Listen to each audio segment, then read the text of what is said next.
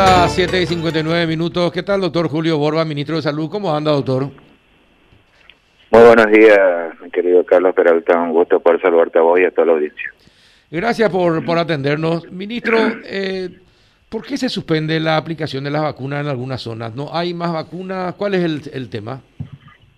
A ver, hay varias aristas que hay que entender en esta situación. Ya lo anunciamos el día domingo que había 55 mil vacunas disponibles para 71 mil personas registradas, ¿verdad? Entonces, en la, en, en la franja etaria de 65 a 69 años, ¿verdad? ¿Qué es lo que pasó el día lunes? Eh, o sea, la semana anterior, primero, tuvimos una una llegada de personas de un, no más del 50% de la franja etaria de 70 para arriba.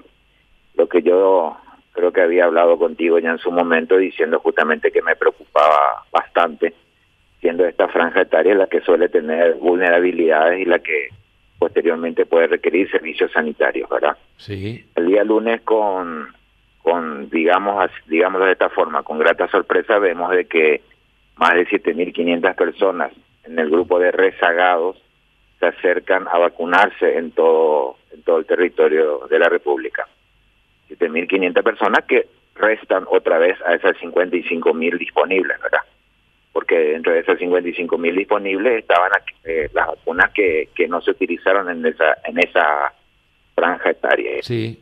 Y a partir del día martes vemos eh, con grata sorpresa también de que los números van aumentando, llegando a un 70-80% aproximadamente de registrados, son los que están acudiendo actualmente a vacunarse. O sea, la, la idea es utilizar todas las vacunas, las vacunas, Carlos. La idea es que la gente esté vacunada, ¿verdad? Y en algunos lugares, por cuestiones logísticas, porque esta vacuna, la Sputnik B, es un poco más complicado de manejar, logísticamente, por el tema de los frascos, por el tema de la temperatura y otros menesteres. Entonces, en algunos lugares ya se están terminando, entonces vamos a, reanudar las mismas, la vacunación a partir del día martes. eh, acabamos de cortar con eh, la gente de Nuestra Señora de la Asunción. Eh, ellos dicen que pueden manejar y transportar las vacunas Sputnik B, ministro, y ellos se habían puesto a disposición del Ministerio de Salud eh, para el, tema logístico. ¿Será que se les puede usar de tal manera a evitar parar las vacunaciones en los lugares donde todavía se puede vacunar a la gente? Sí, categórico, Carlos, pero vuelvo a repetir, vamos a hacer las, las llamadas pertinentes que así correspondan y la, la idea, vuelvo a repetir, es reanudar con, con las otras vacunas a partir del día martes, a partir, desde el momento que recibamos mayor cantidad. Ajá. Bueno, eh, y en cuanto a la, a la próxima llegada de vacunas, eh, ¿hay alguna confirmada con fecha ya o todavía no, ministro? Sí, tenemos confirmada siempre y cuando no tengamos ningún tipo de inconveniente en el desaguanaje y otros menesteres. Para el día domingo, a última hora, estaríamos recibiendo 250 mil de Sinopharm. Ajá. Y esto se y seguiría... en el transcurso de la semana tendríamos que estar recibiendo ya el 29, si no estoy muy equivocado, 29 o 30 de mayo, eh, 100 mil dosis de Moderna. Y también para fines de la próxima, eh, pues sería para el próximo fin de semana, los del mecanismo COVAX. Ajá. 134 mil más. 134 mil por fin, porque veo que el mecanismo COVAX le da 700 mil a un país, 500 mil a Colombia, eh, etcétera, etcétera, y a, nosotros no nos llega nada, pero por fin van a llegar 134 mil. Así mismo es, y vamos a presionar para que esto se vaya aumentando ostensiblemente a partir de ahora. Vamos a tratar de utilizar también los mecanismos, utilizando también, eh, a ver cómo te puedo explicar. Hay que considerar que por primera vez Paraguay también es parte del comité directivo de la OMS. Ah, felicitaciones, sí, es cierto. Felicitaciones por ese por ese nombramiento, ministro. Gracias, Carlos, y vamos a utilizarlo de la mejor manera posible para que tanto Paraguay como la región de las Américas puede tener puede llegar a tener ciertos beneficios y poder, en, en primera instancia, poder tener vacunas, que es lo que estamos buscando. Sí, definitivamente. Eh, también nos contaron anoche que eh, usted ya firmó la carta de intención que el embajador de Paraguay en Cuba va a llevar este fin de semana al gobierno cubano. Eh, ¿Qué saben ustedes de la, de la soberana, de la vacuna soberana de Cuba, ministro? Tengo entendido que a partir del mes de julio empezaría la, la producción a gran escala. Nosotros estamos ya asegurando eh, en, la, medida de lo posible vacunas que podamos tener a, a mediano y largo plazo, ¿verdad? Para más adelante. Claro. En este caso la Soberana y también la Vaccinity, que es otra vacuna que está muy bien posicionada y con muy buenos estándares de, de calidad que está produciendo en este caso China-Taiwán. Sí, efectivamente. Eh, y bueno, el recién en julio van a hacer entonces para proveer al exterior los cubanos. Así mismo es, Carlos. Vamos a ir asegurando todo lo que más adelante podamos llegar a necesitar. Esto ya es para eh, eh, la vacuna ya hay que ponerse cada año, ministro. y todo apunta a eso, Carlos. Todo apunta a eso. Eh, yo creo que va a ser como como la influenza, verdad que cada año se va renovando el tipo, la cepa en este caso, y vamos a tener que aprender ya a convivir con este bichito. Ajá. Y la AstraZeneca leí que una tercera aplicación sirve para evitar eh, daños que pudiera causar cualquier cepa que, que de, del COVID-19, ministro. ¿Es así? Una, ¿Uno se puede poner una tercera dosis? Y todo está en estudio, Carlos. Todo está, vamos a ir determinando a medida que van saliendo los estudios serios y vamos a, considerarlo como con el Comité Nacional de Vacunas, que es lo más efectivo para nuestra población. Ajá. Bien, Juanito, una consulta para el ministro. Ministro, si llegan las vacunas el domingo, como está, está prácticamente hecho, ¿no? Y, y, las otras a fines de este mes y a principios del mes siguiente, ¿de aquí a cuánto ese, ese, ese año mínimo de 1956 podría trasladarse ya más atrás? Mira, yo quiero eh, veo en forma muy auspiciosa, insisto, la cantidad de personas que se está acercando ahora a los vacunatorios. Me gustaría eh, terminar con todo este, con esta franja etaria y con estas cantidades que estaríamos recibiendo.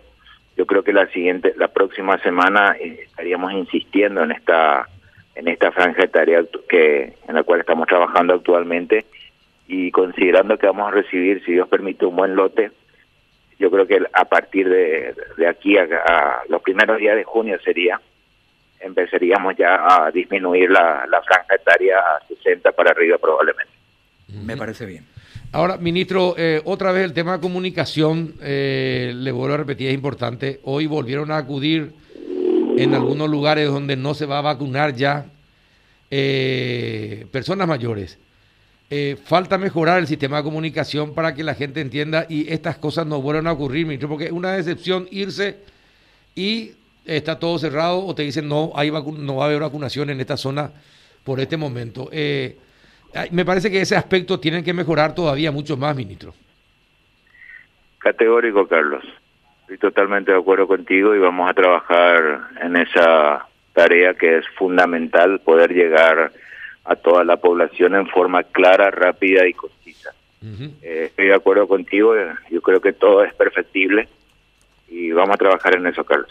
Gianluca. Sí, sobre el punto también por el tema de la comunicación, eh, ministro, porque hay mucha gente que consulta de aquellos departamentos, aquellos que están en los departamentos donde ya no hay vacunas, por el caso de Cazapá, Paraguarí, Guairá, gente que pregunta que de esos sectores pueden venir a, lugares donde están todavía disponibles vacunas, ¿lo pueden, hacer? Pueden venir. sí, sí, sin, ningún inconveniente. Ahora, la otra con su cédula de identidad y con, con lo que corresponda de acuerdo al, número de terminación pueden venir desde el interior del país a vacunarse hasta la capital. Sí, ahora la otra consulta que hacen posterior a esa es si la segunda dosis de vuelta tiene que ser en el mismo lugar. Vamos a trabajar de la manera de que pueda vacunarse en su localidad de ser posible. Ajá. Cuando llegue la posible la segunda, la segunda dosis. Ministro, eh, ¿qué va a pasar con eh, la gente eh, con problemas especiales. Eh, ¿cómo, que, se, ayer se presentó un proyecto eh, en el Congreso, ya tuvo rápida aceptación, eh, va a la otra Cámara. Eh, ¿Cómo hay que tratar eso y cuándo se les va a vacunar, ministro? Porque los padres están muy preocupados por esa situación. Están en la segunda etapa, Carlos. Eh, vamos a terminar todo lo que está bien establecido el Plan Nacional de Vacunación, aprobado por un comité de expertos. Eh, a partir del momento de que terminemos lo que es 60 para arriba, ya, ya les correspondería a ese grupo etario por debajo de 60 y con algún tipo de patología de base. ¿Y los chicos con discapacidades, eh, ¿qué, ¿qué pasa con ellos también? ¿Cómo se les va a vacunar? Eh, menores de 18 años todavía no está aprobado, Carlos, más allá que en algunos países están utilizando la Pfizer, y no me acuerdo qué otra vacuna más, pero nosotros todavía no. Sí, cuando comencemos a tener otro otro tipo de plataformas, probablemente vamos a llegar a todas ellas. Es decir, también las personas con discapacidades van a tener que esperar su turno eh, por edad, ministro. Por edad. Por edad, definitivamente. Sí, claro, pero te vuelvo a repetir, en, la segunda etapa está previsto para menores de 60 años con algún tipo de patología de base. Ajá. ¿Y cómo se siente cuando, como hoy, por ejemplo, eh, la tapa de uno de los diarios dice criminal falta de vacunas por inutilidad del gobierno? Millones de paraguayos sin dosis y sin fechas. ¿Cómo, cómo? Usted como ministro de Salud, y me imagino que esto también ha, eh, ha de golpear fuerte a todo el sistema de salud. Y golpea, Carlos, golpea porque lastimosamente no, no, yo creo que todo esfuerzo no es válido para algunos, ¿verdad? Estamos trabajando constantemente por, desde el momento que asumimos esta responsabilidad, por poder contar con vacunas. Eh, esto es una situación global que se ve en, en todos los países de la región. No, no quiero decir con esto mal de mucho consuelo de tontos, pero es una situación que se ve en todos los países de la región y nosotros estamos intentando también obtener las vacunas. Nosotros dijimos desde un inicio, el domingo en la conferencia de prensa, que contábamos con 55 mil vacunas y llamábamos justamente a la gente a que, a que acude y que se vacune. Estamos logrando ese menester, se está acercando la gente y estaba dentro de las probabilidades que, que se utilicen todas las vacunas. Lo que queremos al fin y al cabo es vacunar. Lo que queremos es llegar a todos nosotros vamos a seguir con este plan nacional a medida que vayan llegando mayor cantidad de vacunas. Estamos en ese trabajo constante de conseguir más vacunas. No es fácil, no es fácil. Firmamos más de 100 cartas de intención hasta ahora, muchas de las cuales no, no tuvimos la más mínima respuesta, ¿verdad? Pero seguimos intentando y vamos a, estoy seguro de que vamos a llegar a buen puerto en poco tiempo con, con las cantidades que tendríamos que estar recibiendo. Ahora, dígame, nos casamos, eh, no sé si es cierto o no, pero me enteré por una ex viceministra que nos casamos con el sistema COVAX por lo barato que eran las vacunas. Israel no tuvo en cuenta el precio, lo importante era vacunar a su gente, Chile lo mismo, Colombia también. Eh, en, realidad, en, los primeros momentos, ¿se priorizó el precio de la vacuna, ministro? Eh, yo no creo que sea tan así, no, no estaba en el en la en, en, la esfera de, de, la negociación del tema de la vacuna anteriormente, Carlos. Por sí, yo sé. me voy a disculpar. Sí, sí. Pero, pero eh, yo te puedo asegurar de que desde el momento que asumimos estamos buscando absolutamente todas las opciones. Eh, por supuesto que miramos el precio, ¿verdad? Tratamos de no, no tampoco eh, comprar algo excesivamente caro porque tuvimos eh, todos los precios de por haber tuvimos precios excesivamente caros para una vacuna que sabemos que en origen sale 10 dólares, nos ofrecieron a 30, 40 dólares, ¿verdad? Una excesiva cantidad, pero nosotros firmamos absolutamente todas las opciones que vinieron, pero no tuvimos respuesta en la mayoría. Eh, ya firmamos contrato con otras dos empresas, eh, dos multinacionales en realidad, que más adelante vamos a dar a conocer cuando esté todo finiquitado y cuando nos permitan los acuerdos de confidencialidad.